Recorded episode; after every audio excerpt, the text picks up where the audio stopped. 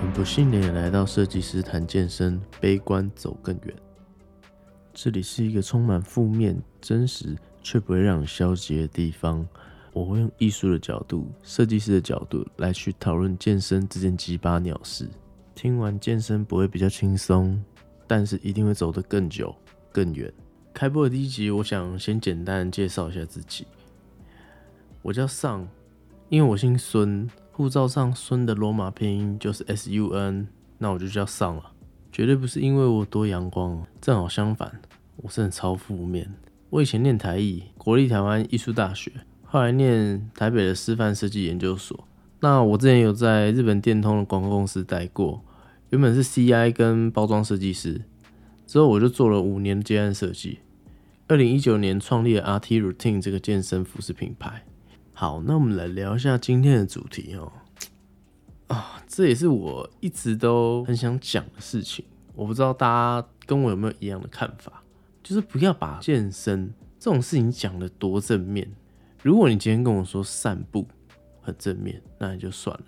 你今天跟我说健身很正面，那我真的觉得你是王八蛋那你要知道，念艺术的人念到最后不是什么文青，我觉得念到底的那种是愤青啊。设计师满满的厌世感是很正常的。不好意思，这边如果不喜欢负能量爆棚的，就是你就先离开，没有关系。那我们进入今天的主题哦，不要把运动健身。讲得多正面，因为你问你侄子的屁眼哦，他都会用放屁的声音告诉你健身有多累多痛苦。啊，你累的时候你是会有多爽？如果你是兴趣而去运动，那是快乐；但是如果要拿出成绩的运动，那就不快乐了。你说健身需不需要有成绩？那你今天胖子一个，人家觉得你健身吗？所以健身这门运动是需要做出成绩的，尤其健身啊，他累得要死。你要系统性训练好几年才会有效果哎，而且你要重吃重睡，一堆无良商人或是根本没有在健身的人，整天在那边靠腰说健身多正面，健身多好多好，狂举着阳光正向的大旗哎哎，那是怎样啊？你是在骗鬼哦？把我们这天真的每天有在靠哑铃、流血流汗的人当什么？要不是为了改变什么，干嘛这么努力？假设你今天不用努力健身。就可以拥有健康，拥有令人羡慕的身材，拥有超大力量。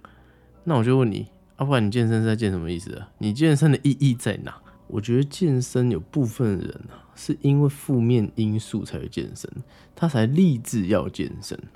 比方说你自卑，你生理失恋、霸凌这些鸟事。比方说你自卑是说你小时候很被欺负，你长得小，长得矮，那瘦巴巴的。人家直接把你打爆，那这件事情你可能会觉得哦，我以后要健身。生理的话，比方说肥胖嘛，这也是生理啊。身体不好也是生理啊，医生可能就要多运动健身嘛。那失恋哇靠，这是超这个真的超多，什么太胖被劈腿啦，什么太瘦弱啦，霸凌，哎，看这霸凌真的超多，这个等一下会讲到。那我觉得这些东西都是代表着你的负面回忆，你跟这些负面回忆共存，你才有所谓的什么？人家不是常讲化悲愤为力量，日复一日的训练下去，你是跟这些痛苦的回忆共存呢？你不是在那边哦，我我今天想变壮，哦，我练妈练两下，哦，就变壮了，不是诶，你在练的时候当下干那是有多酸呐？那真的是酸到靠背，你不想一些你很痛苦、你很 care 的事情，你根本撑不下去，好不好？如果听得懂我这句话在讲什么人，我相信你一定练得很好，或者是你一定有你的故事。但是那种说哦健身哦真的很轻松啊，哦健身怎么样是很阳光的事情，那是你已经练完了，你已经变壮了，你走在海边，你穿着四角裤，干你超优，你人生胜利组的时候，你觉得哎。这是件很阳光的事情，但是今天如果你还在改变中，你跟我说你是阳光的事情，我真的是会给你揍下去哦。那我上讲的这些都算是我自己的真心话啦。那刚刚讲到嘛，就是霸凌这件事情，其实不仅仅是肢体，那言语上也是一种霸凌。那我跟大家分享一个例子哦，哎，我高中的时候坐我后面是一个胖胖的女生啊，因为她长得很漂亮，所以每个男同学经过都会用那种很揶揄的口气跟她说：“哎，你瘦下来一定会很漂亮。”她讲真的，其实我们男生包括我啦，自己听起来好像没什么，其实讲真的就是这也是事实啊。漂亮女生胖胖的，瘦下来就肯定很漂亮嘛。其实我们根本不知道当时她有多难过。因为这句话就好像是告诉你说：“哎，你好可怜哦，哎，你差一步就很美嘞，哎，不过此时此刻你就是个丑八怪。”哎，讲真的，谁听会爽啊？这就是言语霸凌啊！所以他从高二的时候啊，其实我觉得他就是那种，也不能说怀恨在心，就是觉得有种被激到的感觉。那他住三峡，他就在三峡某区的润拔教室开始上课。从当时的无名小站，我不知道有没有听众是知道无名小站的。到脸书，到 IG，十几年来，他始终如一，每天坚持的运动。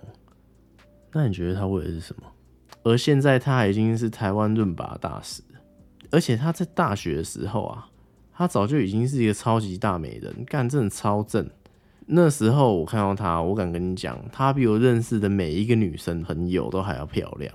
现在你知道为什么我跟你说负面让你走得更长久？仇恨不一定要放下，必须跟讨厌自己共处啊！这就是我的负面人生哲学。我想真的，你自己想，仇恨怎么可以放下？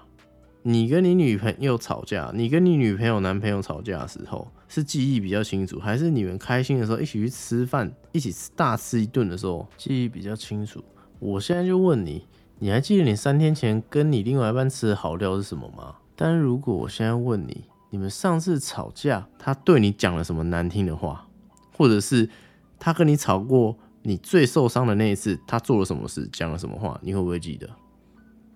所以仇恨你必须记得，但是不代表我们要复仇。复仇可以是用自己的好来去让人家不爽。我跟你讲，这种复仇是最爽的。结论，我想跟大家讲一件事情。